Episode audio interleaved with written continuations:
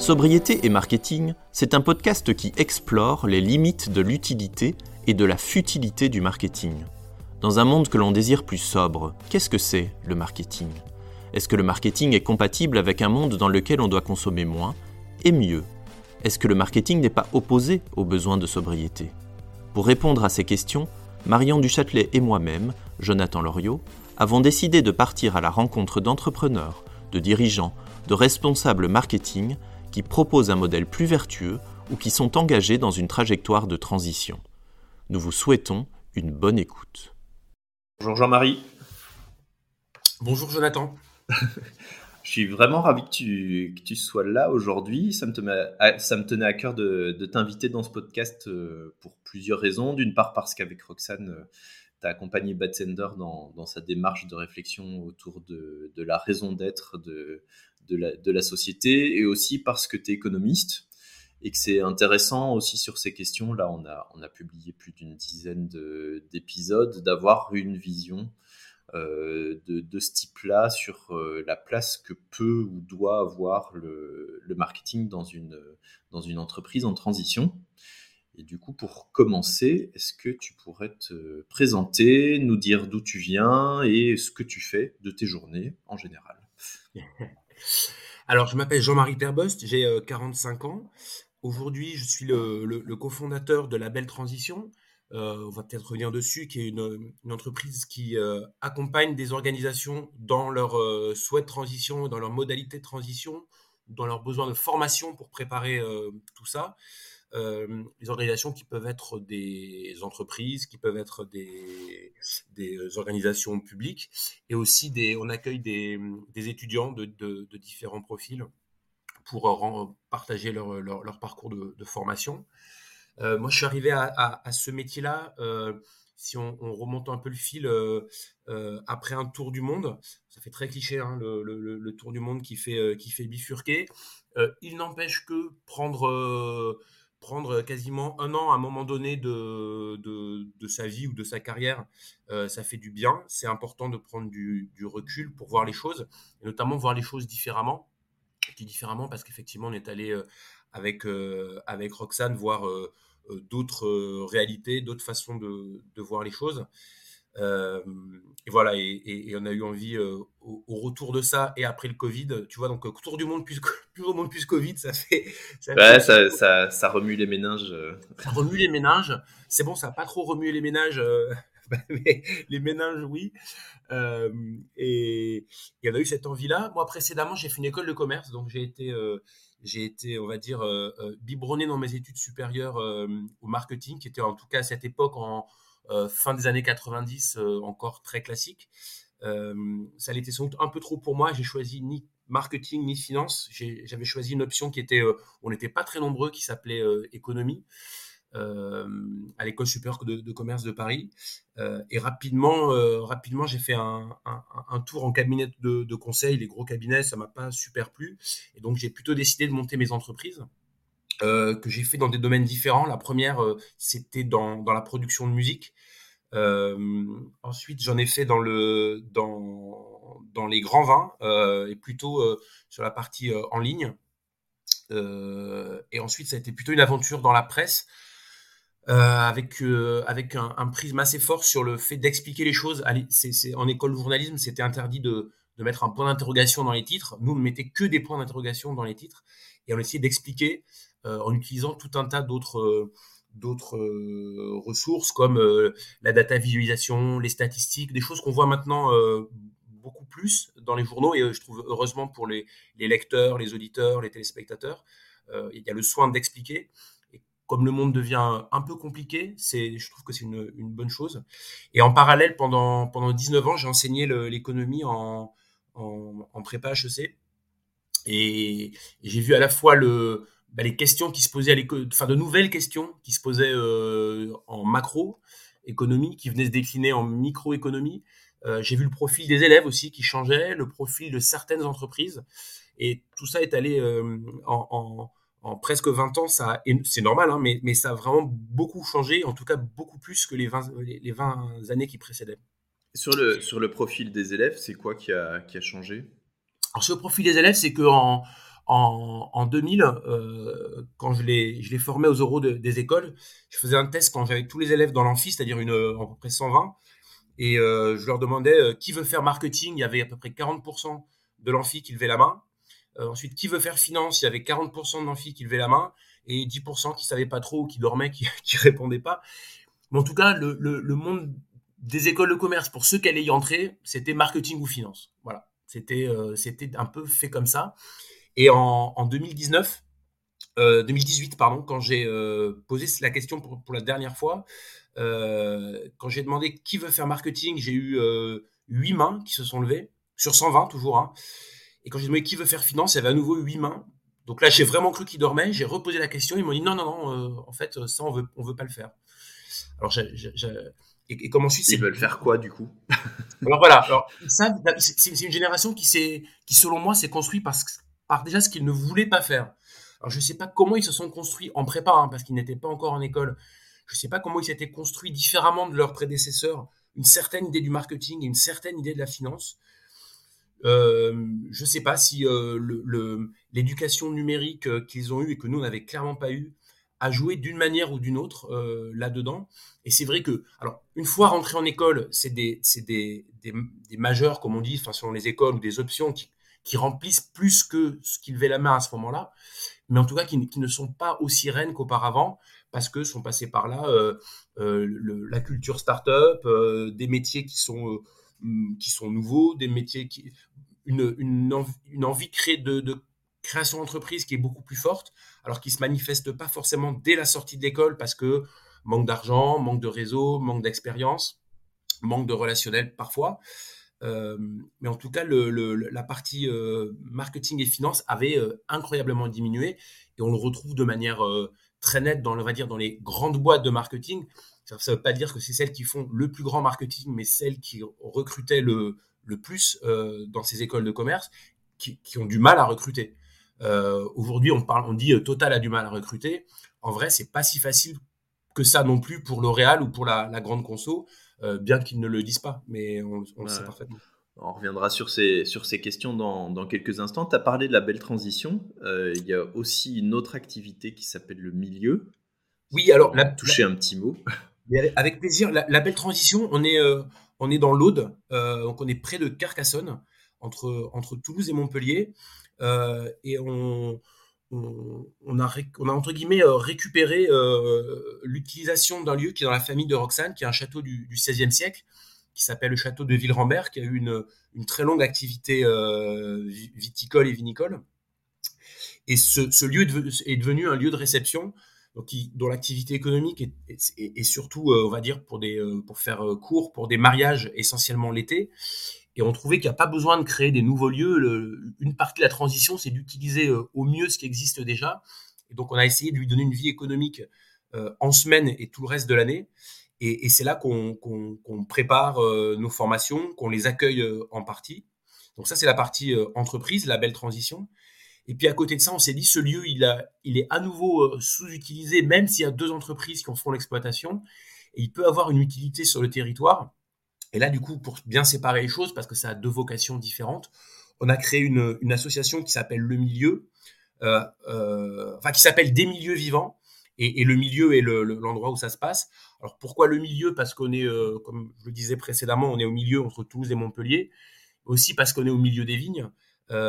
Et parce que le, les milieux vivants, c'est quelque chose qui, amène à penser de manière un peu différente. quoi. C'est c'est pas simplement la nature comme paysage, c'est pas simplement euh, l'environnement comme euh, santé des sols, de la faune ou de la flore, mais c'est un ensemble beaucoup plus euh, important où le, l'humain a sa place, où il y a un historique qui peut passer par la pratique de la chasse, qui peut passer par toute une histoire du milieu avec laquelle il faut faire, et ça permet de, de prendre les réalités de, avec leur complexité physique et humaine et culturelle. Et donc on y accueille, euh, on y accueille des conférences. À cet après-midi, on fera une conférence sur les, les euh, nouveaux usages des, euh, des champignons. alors dans la construction, dans les déchets, avec un ami qui est venu nous voir de Londres, qui s'appelle Marc Violo et qui a le, le, le, compte Instagram qui, qui, qui rassemble un peu tous les projets de, dans le monde autour de, des nouveaux usages des champignons, qui s'appelle Myco Stories. Mais on y a reçu aussi, tu vois, la chasse aux œufs des, enfants du village en plein air il n'y a pas longtemps. voilà, plein, de, plein d'usages très très variés.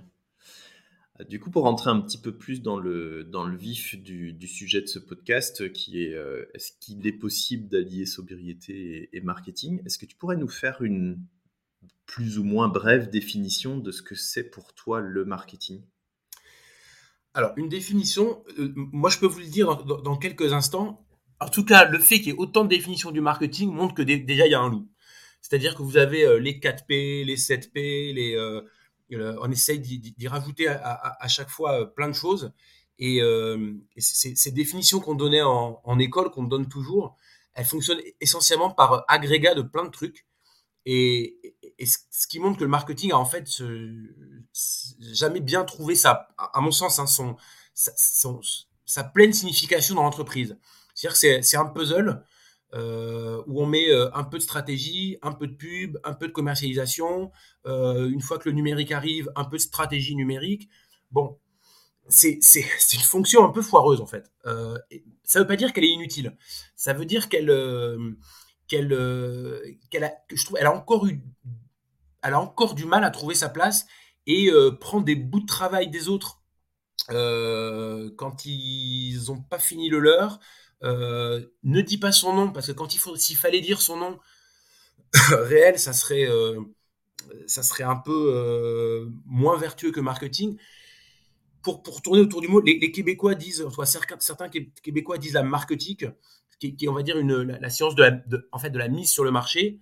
Et moi, je, moi, je dirais que c'est un mélange de, marchandisation et de marchandage. C'est-à-dire que la partie marchandisation, c'est de dire que on va transformer des valeurs qui n'ont rien à voir avec des produits en produits ou services. La liberté. Bah, un jean, c'est la liberté. Non, la liberté, c'est pas un jean et un jean ne sera jamais la liberté. Ça, c'est la partie marchandisation. La liberté pourrait un peu être un jean. Bah non, en fait, pas du tout. Jamais. Un jean peut avoir plein d'autres vertus il peut être solide, il peut être produit euh, éthiquement, euh, il peut être joli, mais un jean, c'est pas la liberté. Jamais, jamais, jamais. Donc ça, c'est la partie marchandisation, qui est une partie du métier. Hein. là, je parle vraiment du, métier qui est de trouver ça. Et ensuite, il y a la partie marchandage, ce qui va être de dire, euh, mon jean est moins cher. Je, fais la livraison gratuite. C'est en gros, c'est on fait la manche, on dit s'il te plaît, achète-moi, achète-moi, achète-moi. Et ça, c'est un peu du marchandage. Donc voilà, je dirais que c'est le, le croisement de la marchandisation et du marchandage.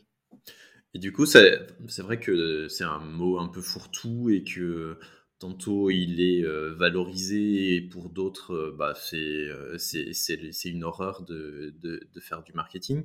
Et qu'est-ce qui fait justement qu'on n'arrive pas forcément à bien définir ce qu'il est et ce qu'il fait? Ou est-ce que, au final, peut-être qu'on aurait dû inventer des terminologies avec, Marion? On a déjà discuté du fait qu'il y a une grosse incompréhension et un gros mix entre ce qui est du marketing stratégique, qui est ce que tu plutôt ce que tu évoquais en premier lieu, c'est-à-dire essayer de trouver euh, bah, mon, marché, le bon positionnement prix, éventuellement des ensembles de valeurs qui pourraient essayer de coller euh, à ma marque. Et puis après, on a le marketing opérationnel, c'est comment mettre en pratique mmh. cette stratégie et comment sur le terrain arriver à, à toucher des, des consommateurs, euh, des consommateurs potentiels.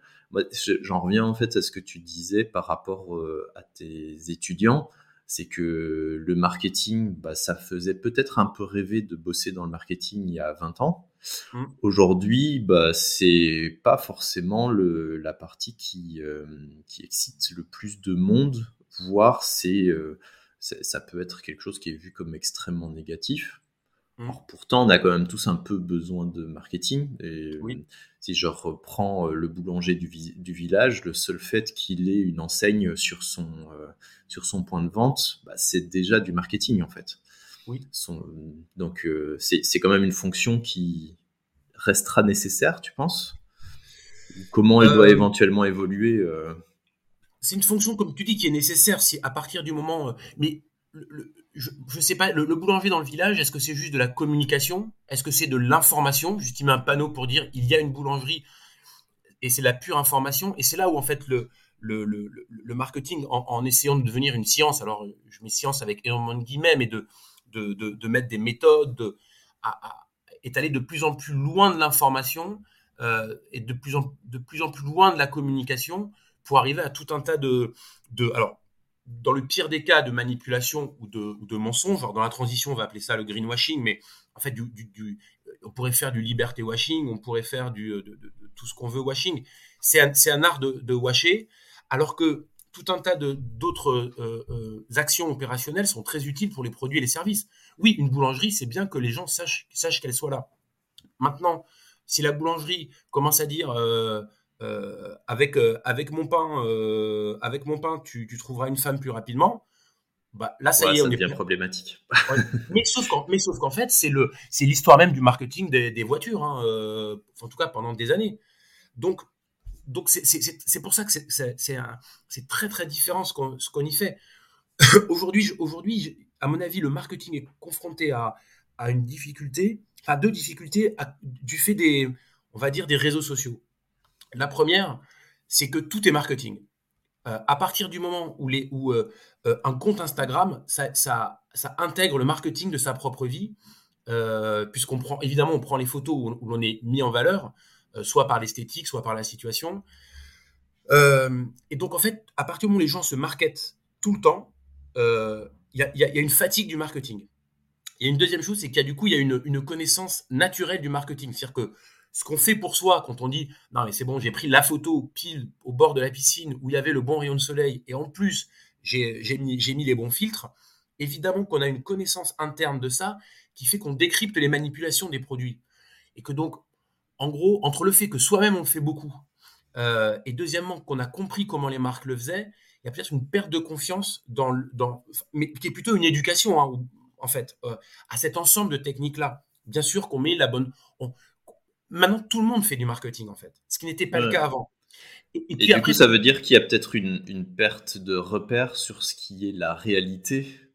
Euh, au final, l'exemple Instagram, il est, il est très évocateur, c'est qu'effectivement, quand on poste à titre individuel ou quand on est influenceur des photos sur Instagram, on ne poste que ce qui est valorisant, euh, que ce qui a, ce qu'on fait passer pour être notre vie normale, alors que c'est peut-être que quelques instants un peu particuliers.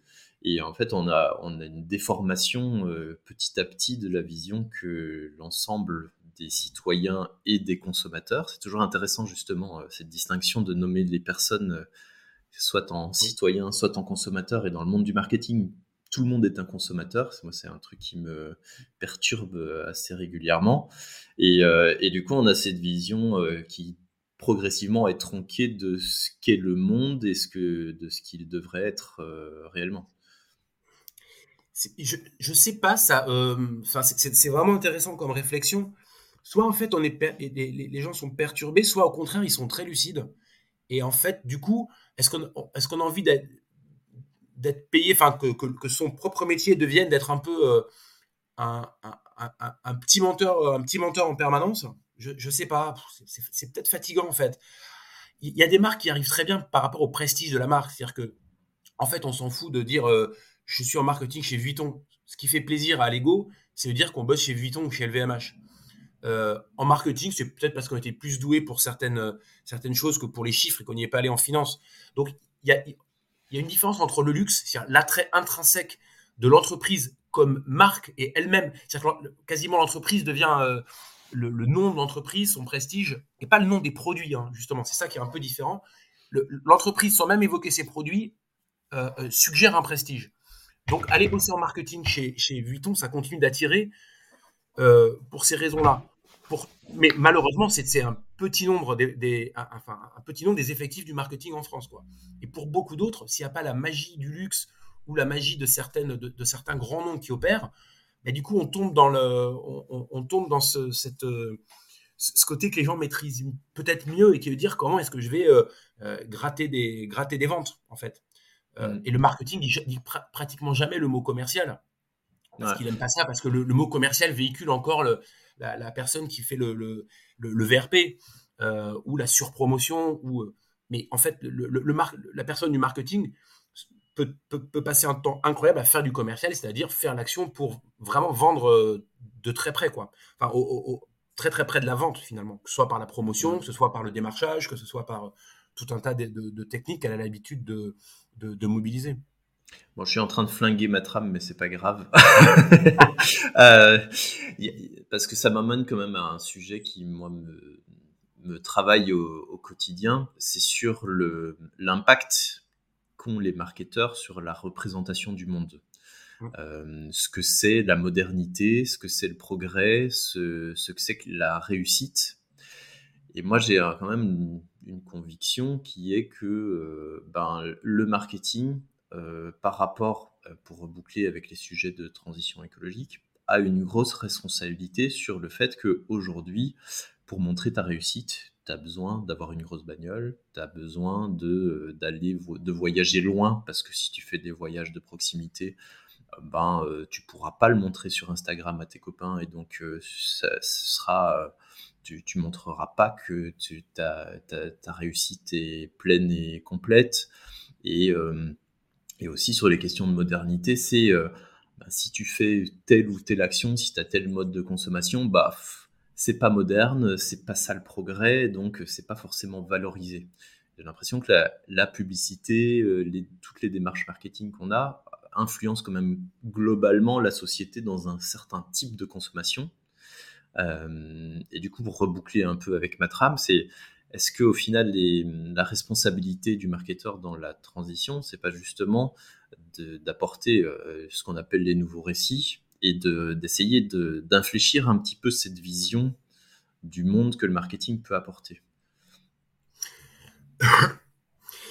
C'est-à-dire que, alors, il, est, évident qu'il a une responsabilité, mais on va dire comme euh, au même titre que, beaucoup d'autres personnes dans l'entreprise. C'est-à-dire que euh, le problème, c'est que la responsabilité de tout ça est très dissoute.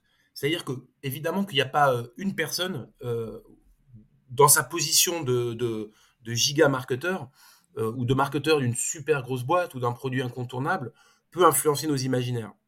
Maintenant, la somme de tout ça, et la somme dans, dans, le, dans le volume et la somme dans le temps, a évidemment façonné nos imaginaires. Et donc, il y a une déresponsabilisation logique qui est de dire, c'est pas pas mes pubs qui ont fait la culture mondiale de ce que c'est la réussite. Et c'est clair que c'est pas les pubs de telle personne ou de tel produit.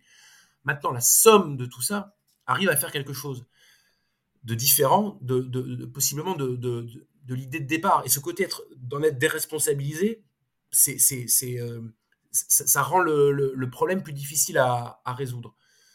Euh, après, moi, je ne veux pas accabler le, marketing plus que d'autres fonctions. Honnêtement, pour l'instant, si on parle de l'univers de la transition, les, gens, les, artistes n'ont pas fait beaucoup plus que les marketeurs, euh, malheureusement. Or, pourtant, on pourrait les opposer, dire les artistes, justement, ne sont pas que sur un côté marchand, ils prennent le temps, ils prennent le recul, ils sont à l'abri des, soubresauts économiques. Bon. Euh, mais si on regarde quelles sont les super œuvres de fiction en littérature, en cinéma, euh, en peinture qui aborde la transition, et l'art aussi euh, participe aussi à façonner l'imaginaire, en fait, c'est pas terrible non plus ce qui a été produit. Donc, en gros, personne n'y arrive. Les marketeurs, pas plus que les autres. Euh, maintenant, les autres font enfin, pas grand chose. Et les marketeurs, eux, pour le coup, sont quand même en quantité d'images produites, sont très actifs. C'est-à-dire que, le, nombre de sollicitations quotidiennes qu'on reçoit et qui est issu de ce que tu disais euh, avec justesse, à savoir voilà l'idée de la réussite, voilà l'idée de, la consommation qu'il faut avoir, finit par poser problème dans le nombre. Euh, et, ça, euh, en fait, en gros, le marketing, souvent, il vient, il, vient en soutien de produits qui sont pas terribles. quand, quand, un produit ou un service est plus un, meilleur est un produit ou un service, moins il a besoin d'un marketing qui pose problème. Euh, quand on a un produit qui apporte la solution, un produit ou un service hein, qui apporte la solution, il n'y a pas besoin d'en rajouter beaucoup en vrai pour le, pour le vendre. Euh, tout à fait. Et donc, et donc, en fait, on peut aussi suspecter le, que le, marketing fait des gros efforts sur des produits mauvais ou moyens, moyens plus, qui essayent de se faire passer pour meilleurs qu'ils ne sont par tout un tas d'argumentaires. Est-ce qu'il faudrait défendre ces produits, ces services moyens à tout prix? Je ne sais pas j'en suis pas persuadé. Bah, du coup, ça me permet de reboucler avec la trame que j'avais préparée. Euh, parce qu'avec la belle transition, vous rencontrez, vous accompagnez des entreprises euh, qui sont principalement traditionnelles. Et euh, est-ce que tu peux nous expliquer pour quelles raisons elles viennent vous voir?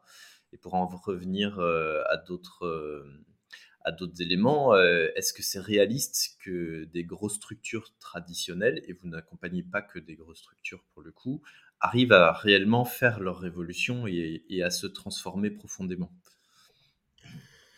Alors pourquoi ils viennent nous voir? Alors il y, a plusieurs cas. il y a des cas, il y a des cas de, de profonde conviction, euh, y compris dans entreprises de très grosse taille et, et on va dire dont le business model est, est jusqu'ici très traditionnel. Souvent parce que euh, une personne ou un groupe de personnes dans l'entreprise a décidé de s'attaquer à ce sujet-là et a, eu le, pouvoir et les connexions dans les rapports de force de l'entreprise de commencer à engager des formations en interne. Ça peut passer par le patron, ça peut passer par euh, quelques personnes euh, au COMEX, ça peut passer. Donc déjà, c'est souvent des, personnes clés dans la, dans la société, relativement haut placées, qui peuvent faire bouger les lignes, ou ça peut parfois venir de la base aussi pour l'instant, sur les grosses structures, pour l'instant, si le haut bouge pas, c'est pas possible. Euh, parce que le haut, il a les actionnaires, il a le, il a les actionnaires en, qui, qui, sont, qui sont à côté ou derrière. Euh, il a la, lourdeur des processus décisionnels. Si ça bouge pas d'en haut, là, je parle d'entreprises comme, comme des banques, des assurances, euh, des, bien sûr, des, des, choses aussi grosses que ça.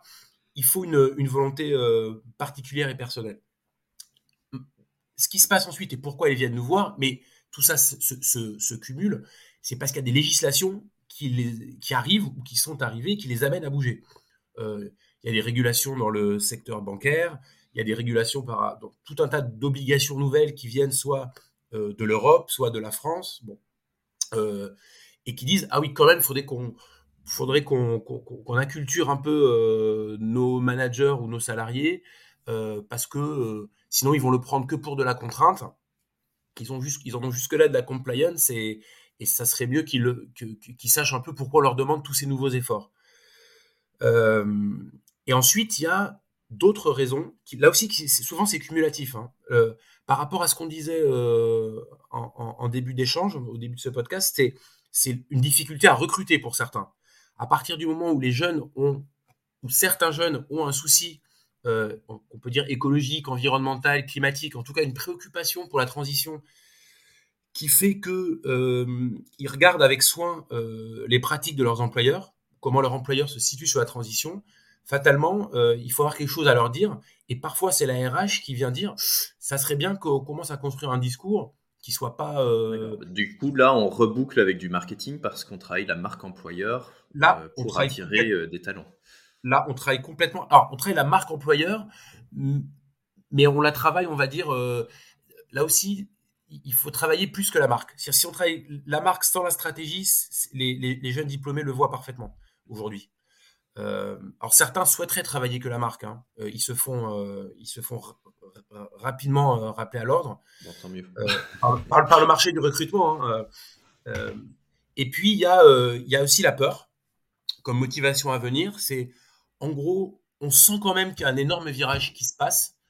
On, est pris dans nos problématiques euh, quotidiennes, euh, euh, problématiques de marché, problématiques marketing, problématiques financières. Mais on sent quand même que ce truc-là, on n'y a probablement pas accordé suffisamment de temps par rapport à l'importance sociétale et de marché que c'est en train de prendre. Et, là, il y a, un petit côté, je n'irai pas jusqu'à panique pour certains, mais est-ce qu'on est, est-ce qu'on a pris le virage assez tôt et comment est-ce qu'on fait pour euh, remonter dans le wagon sans dérailler quoi? Euh. Parce que du coup, moi, je, voulais t'amener sur un, autre, un sujet qui est tout à fait connexe. C'est qu'aujourd'hui, la plupart des entreprises qu'on a rencontrées dans ce podcast, c'est plutôt des entreprises qui se disent éco-responsables, qui ont euh, réellement l'envie de peser, d'avoir un impact sur sur la transition, qu'elle soit écologique ou sociale. Et du coup, leur modèle, c'est plutôt d'être dans un modèle de croissance dans lequel par notre, par la croissance de ces structures-là, on va progressivement retirer de l'activité économique aux acteurs traditionnels qui n'ont pas forcément les bonnes pratiques.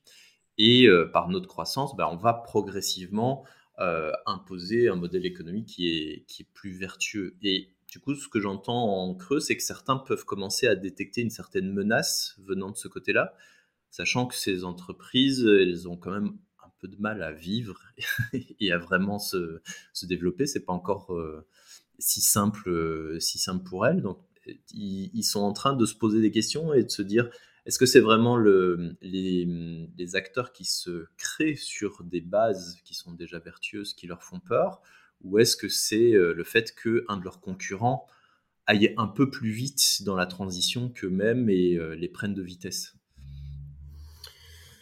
On n'est pas loin des questions sur la croissance là. C'est vraiment important. Bah, elles arrivent rapidement. Hein. en fait, y y a, pour moi, il y, a, deux cas très différents. Euh, effectivement, c'est bien d'aller grignoter des parts de marché euh, à des clients, euh, à, des, entreprises moins vertueuses, même carrément du monde d'avant. C'est-à-dire qu'il faut, proposer des produits d'aujourd'hui qui rentrent dans, dans le cadre des objectifs de Paris et donc, il faut aller se substituer l'achat d'un produit à un produit plus vertueux. Donc, c'est très bien qu'il y ait la croissance, cette croissance de remplacement. Le problème, c'est que si on regarde les plus gros émetteurs euh, mondiaux, hein, en fait, c'est pas des nouveaux, c'est quasiment des secteurs qui maintenant sont fermés. C'est-à-dire que par concentration successive ou par volume d'investissement, c'est devenu des oligopoles, des duopoles, et en tout cas des secteurs qu'on ne peut pas attaquer. Donc, aller dire j'ai une marque de fringues plus vertueuse et donc acheter ma chemise euh, qui est faite de manière responsable plutôt qu'une chemise faite euh, en matière dégueulasse, dans des conditions sociales dégueulasses, etc. Ça, on va dire, c'est plus facile. Je ne dis pas que c'est facile. Hein. Euh, vos, podcasts précédents rappellent que, que c'est un combat pour les, entrepreneurs qui montent ces projets-là, mais qui peuvent y arriver. En revanche, aujourd'hui, si on prend les secteurs les plus polluants, on ne va pas monter une alternative à Total. Même les écolos euh, les plus forcenés, quand même, mettent un peu d'essence dans leur réservoir.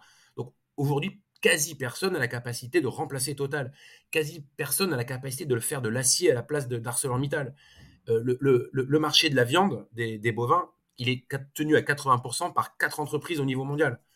Donc c'est là où, c'est assez compliqué, c'est que les, les, marchés sont vraiment très différents. Alors, euh, et, et donc, euh, ces, rentes-là, hein, parce que c'est des, marchés qui sont quasiment devenus des, enfin, des rentes ou des. Qui sont, ces marchés ils sont presque plus concurrentiels, sur lesquels on peut presque plus rentrer, ni à coup de marketing, ni à coup de, euh, ni à coup d'entrepreneuriat euh, forcené. Donc il faut faire les deux. Et, finalement, euh, parce que on revient aussi sur le sujet des ordres de grandeur, qui est, ben oui, c'est très bien d'acheter un jean en coton bio qui a été confectionné au, Portugal, mais au final, c'est pas forcément ça qui, dans ton bilan carbone personnel, est ce qui compte le plus. mais par contre, du coup, comment on fait pour on, s'éloigne du, thème du podcast, hein, mais euh, euh, si je prends le transport maritime qui fait partie de ces secteurs euh, ultra fermés, purement B2B et qui pèsent lourd, demain, il est évident que c'est pas une petite structure avec son voilier qui va remplacer quoi que ce soit. Donc c'est quoi l'espoir justement pour en revenir à ces grandes structures de, les faire réellement bouger? Ah mais ces grandes structures c'est c'est l'espoir, il y en a plusieurs. Il y a un espoir législatif, c'est-à-dire euh, euh que on, les, euh, soient contre, alors législatif ou de pression euh, sociétale, qu'ils soient contraints à ne plus réaliser certains investissements. C'est-à-dire que déjà qu'ils changent la façon dont ils préparent l'avenir. Ça, c'est important. Un des, des trucs emblématiques là-dessus, c'est le projet ICOP de Total en Ouganda qui devrait réellement euh, être arrêté. C'est un, endroit en plus, un parc naturel magnifique dans lequel on est passé avec Roxane pendant le tour du monde. Et c'est une aberration euh, à, tout point de vue. Donc, elle est forcée à préparer l'avenir de manière différente. Et elle est forcée à diriger leur effort de recherche parce que le, bon contrepoint de leur taille, c'est qu'ils ont des, gros moyens de recherche et développement. Bon. Tous les millions que Total met par fainéantise pour aller euh, creuser un puits en Ouganda, ces millions, ou plutôt ces milliards-là, il ne les met pas pour préparer euh, d'autres types de carburants ou d'autres types de mobilité. Donc, ça, c'est vraiment important. Une banque, par exemple, c'est, c'est, c'est, euh, le, les banques sont une, grosse partie du cœur du sujet. Les banques, elles ont un pouvoir colossal de redirection de leur argent, pas simplement les banques d'affaires, celles à qui les, les, gens qui ont les moyens euh, confient leur argent pour, pour des placements, mais, y compris dans le, dans le, dans l'accompagnement de leurs clients qui sont les vraies entreprises du quotidien parce que toutes les entreprises euh, PME, ETI, plus grosses euh, ont une banque et une banque qui finance au bon taux le bon investissement dans la transition, Certaines commencent à le faire avec les prêts à impact qui sont inférieurs au, taux des prêts normaux pour certains euh, projets. Ça, ça permet d'accélérer les choses. Euh, ensuite, très clairement, il y a des entreprises qui, doivent tomber. Enfin, euh, au bout d'un moment, simplement aujourd'hui, moi, si demain, enfin, je ne sais pas quel est ton point de vue là-dessus, hein, mais est-ce que si demain, enfin, ou, la semaine prochaine, Total ferme, c'est-à-dire Total ferme et ses produits ferment, c'est le chaos, en fait. la société est dans le chaos. Donc, alors qu'il y a d'autres produits, honnêtement, on n'en a rien à foutre. Il y a des produits, si demain on te dit cette, euh, cette merde en plastique chinoise euh, qui sert à rien euh, et dont le plastique va durer 1000 ans, qui a utilisé qui a cramé du pétrole pour, en fait un avantage sociétal proche de zéro, si demain ça ferme, c'est pas grave du tout. Et ça, c'est ce qu'il faut dégommer en premier. C'est-à-dire que moi, je suis favorable, si tu veux, à, à relativement court terme, à des autorisations de mise sur le marché. C'est de la même façon que euh, on le fait pour des questions de, santé, pour les médicaments, euh, voire dans l'alimentaire, pour certains types de produits. Je serais aujourd'hui favorable à ce que, sur le plan du, du, carbone, mais pas seulement, on pourrait sur le plan du carbone, de la biodiversité, de la quantité de plastique, ou de la. De, que produit qui arrive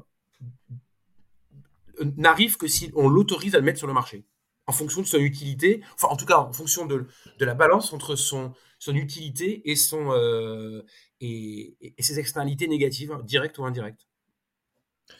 C'est du, du, coup c'est un peu c'est difficile euh, de reboucler avec notre sujet du marketing euh, derrière, mais je, je, vais quand même faire une une tentative parce que effectivement, c'est vrai que la plupart des marques qu'on a rencontrées jusque-là, c'est des, des, marques qui proposent des produits finis aux consommateurs et, aux citoyens.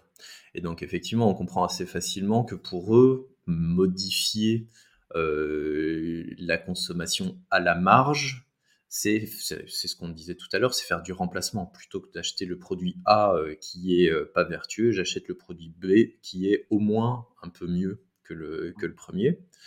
Après, si on revient à des, des sujets plus structurants, et, Total y revient euh, systématiquement dans ces discussions, c'est assez hallucinant. En France, on a du mal à trouver d'autres exemples. Enfin, il y en a plein d'autres, mais celui-là revient tout le temps.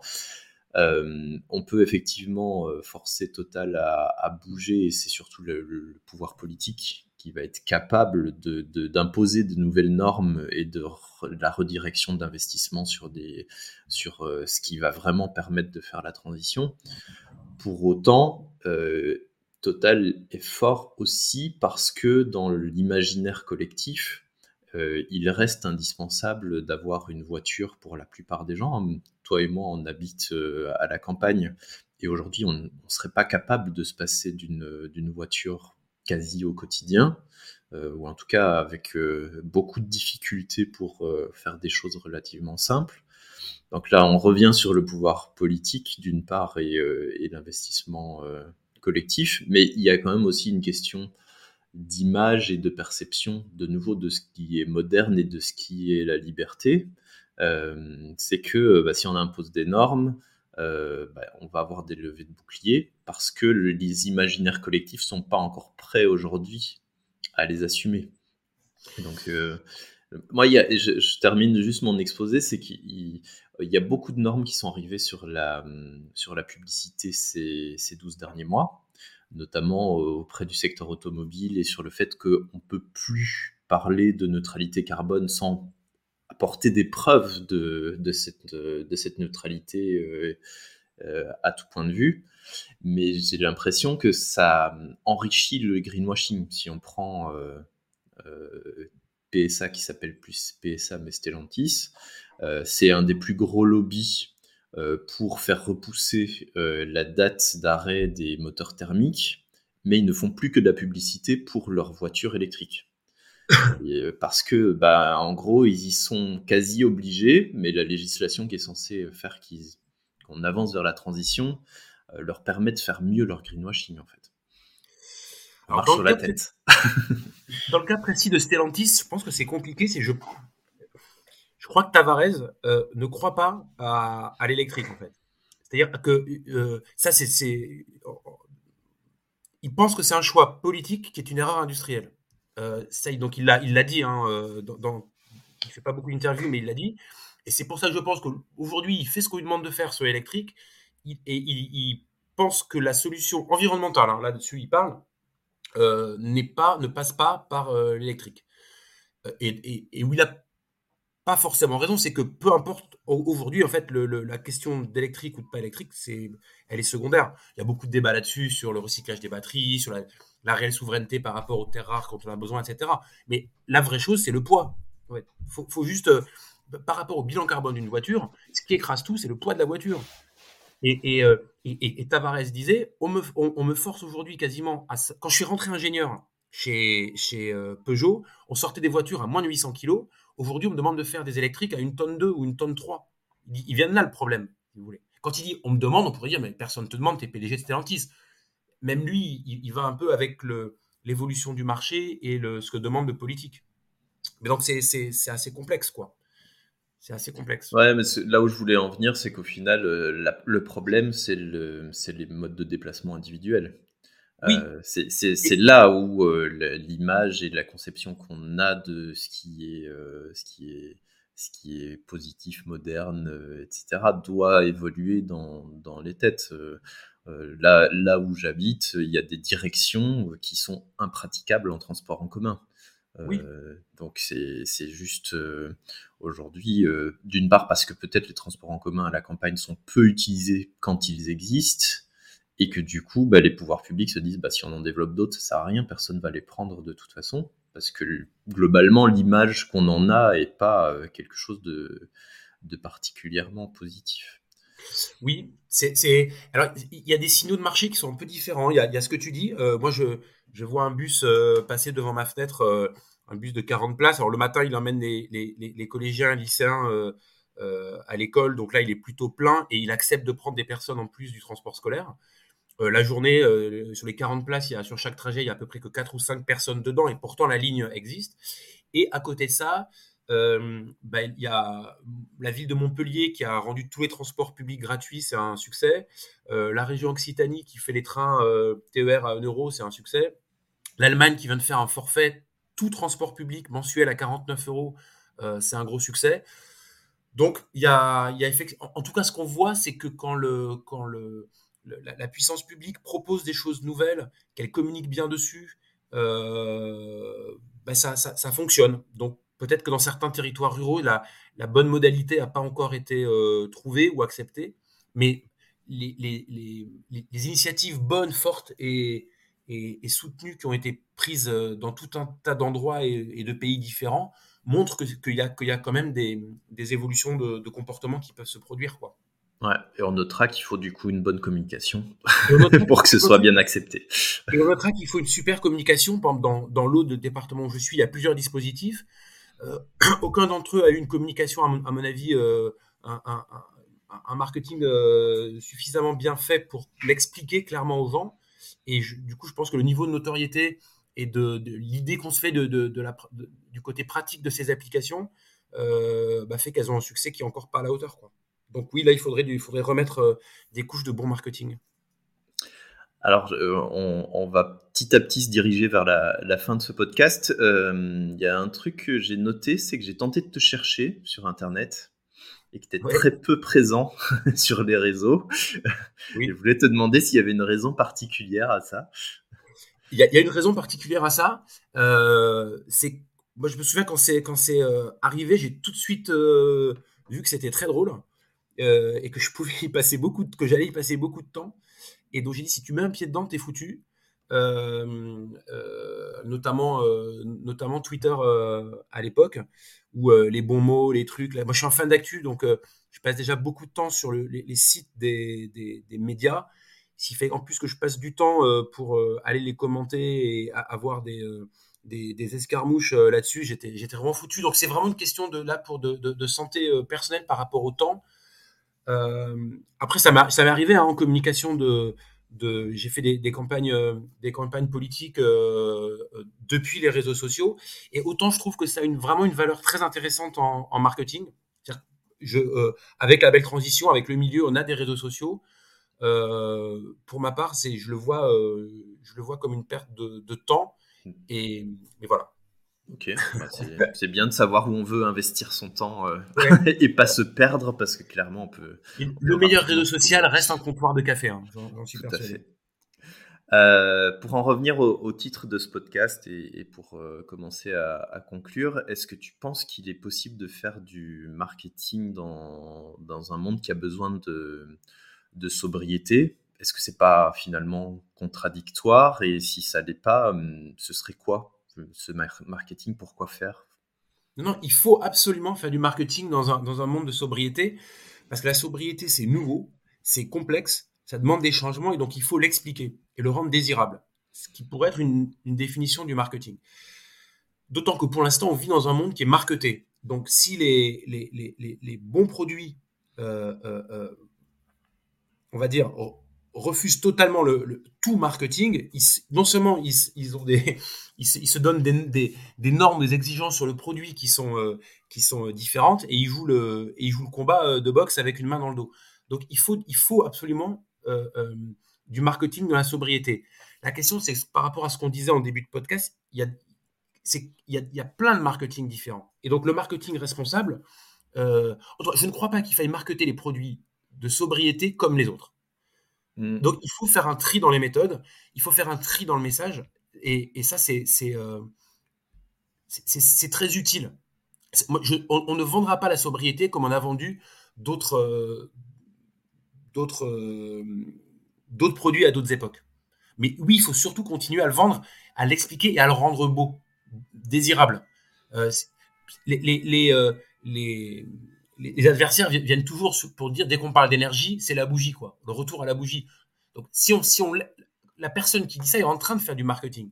Donc, si on ne rend pas une autre énergie, une autre façon de consommer l'énergie euh, euh, désirable, ça marche pas. Il se trouve que ce qui, les mêmes ont fait exactement le contraire au moment de la guerre en Ukraine, puisqu'on a, on a vu des entreprises qui vendent de l'électricité, des entreprises qui vendent du gaz, demander d'en acheter moins. Donc c'est quand même un marketing euh, qu'on a rarement vu, c'est de prendre des encarts de publicité dans la presse et dans les médias pour dire consommer moins de nos produits.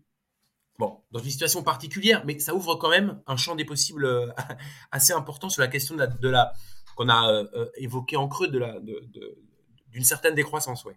ouais mais c'est ce qu'on a appelé avec euh, Cyril Espalieu de, de d'Everride le marketing du renoncement. C'est que parfois, il peut être positif d'inciter les gens à renoncer à ce, qui, ce, qu'ils ont ce, qui, ce dont ils ont l'habitude, notamment au niveau, au niveau confort et au niveau image. Et c'est, c'est, c'est une notion qui n'est pas toujours simple à faire passer parce que le renoncement, justement, c'est pas vu comme très positif. Euh, et il y a peut-être euh, matière à retourner un petit peu la situation et, et, la perception là-dessus. Oui, moi, j'appellerais ça, si tu veux, le, le, le renoncement, c'est le, le, le, chemin vers quelque chose, mais à l'arrivée, c'est le marketing du suffisant. C'est-à-dire à un moment donné, c'est comment est-ce qu'on apporte la, la, la joie, le, la satisfaction de dire j'ai ce qui me suffit. Et ça peut être pour plusieurs raisons. Euh, parce que le produit, euh, euh, le produit est durable, le produit est fonctionnel, le service est complet, bah, ça me suffit. Et donc, et donc c'est, un marketing qui, je trouve, peut être assez enthousiasmant de, de, d'aller expliquer le, enfin, d'aller vendre, proposer, expliquer le, le, le, le, suffisant, quoi. Aller vers l'essentiel. Ouais, ouais, ouais. Euh, pour terminer, est-ce que tu pourrais nous citer quelques exemples d'entreprises dont tu admires particulièrement euh, la démarche? Ben, Je peux essayer. Il y en a une dont je parle, euh, je parle régulièrement parce que la fois je connais les fondateurs et je trouve que c'est une réussite assez éclatante. C'est Veja, donc qui produit des baskets, des chaussures alors pas pour la pratique sportive, hein, mais streetwear. Euh, Veja, ils se sont lancés à deux, euh, Sébastien Kopp et Guilain Morion, euh, avec, je crois, 15 000 euros chacun, sur un secteur qui, pour le coup, était un peu pris par des... C'était un peu une oligopole à l'époque entre Reebok, Nike et Adidas. et ils se sont dit, on va lancer des baskets équitables. C'est-à-dire que ils, ils, faisaient, faisaient à la fois produire dans des conditions sociales au Brésil qu'ils auditent régulièrement, qui sont vraiment top, et ensuite, il y une préoccupation sur la matière, à tout point de vue, euh, coton biologique, cuir euh, sans, avec un tannage végétal, etc., etc. ils améliorent au fur et à mesure les, choses. Et Veja n'a jamais pris de pub. Ce qui est assez, assez, assez intéressant, ils n'ont jamais acheté de, de, pub, font très peu de marketing, ou alors il est tellement lié à la marque qu'on ne le voit presque plus. et ça me paraît à ce, à ce, pour cette raison-là, assez, éclatant comme succès, hein, parce que là, ça, prend chaque année des, proportions euh, euh, plus importantes au niveau international. Euh, c'est une, entreprise qui aussi, qui au début communiquait sur ses valeurs vertes, alors les communiquait sur son site hein, essentiellement, ou dans, les rares interviews qu'il donnait. Et quand il y a eu une montée du greenwashing, qui, pour ne pas être associé au greenwashing, a carrément arrêté de communiquer là-dessus. donc si on cherche, on finit par trouver. Mais la majorité des gens qui achètent des Veja aujourd'hui ne savent pas qu'ils qu'en gros, ils, euh, ils, achètent des, des, chaussures euh, plus, plus vertueuses. Alors, je trouve que c'est, ouais, je trouve c'est intéressant. C'est l'exemple. Ouais. Non, mais après, c'est, c'est, euh, c'est ceux qui en font le moins, souvent, qui, ouais, ouais. qui sont au final les plus vertueux. Bon, mais génial. Merci beaucoup pour ta participation. mais c'était un grand plaisir. On se recroisera très bientôt, je crois. Ouais. Et, et bon amusement dans, dans, vos activités et avec vos champignons euh, cet après-midi. Eh ben, absolument, merci à ceux qui vont écouter, je sais pas, sur un trajet en voiture, euh, au bureau parce qu'il y avait un creux, euh, chez eux dans un moment tranquille. Et je, vais moi aussi aller écouter les épisodes, les quelques épisodes précédents que j'ai pas encore eu le temps d'écouter et ceux qui arrivent avec beaucoup de gourmandise. Merci, à bientôt, ciao. Au revoir Nathan. Merci d'avoir écouté cet épisode jusqu'au bout. Si ce podcast vous plaît, n'hésitez pas à le partager et à ajouter des étoiles sur votre plateforme d'écoute préférée. Ces étoiles nous permettront d'être plus visibles et donc de conscientiser toujours plus de personnes. Si vous pensez à quelqu'un qui pourrait être interviewé, envoyez-nous un message sur notre site badfounder.com, rubrique contact. À bientôt!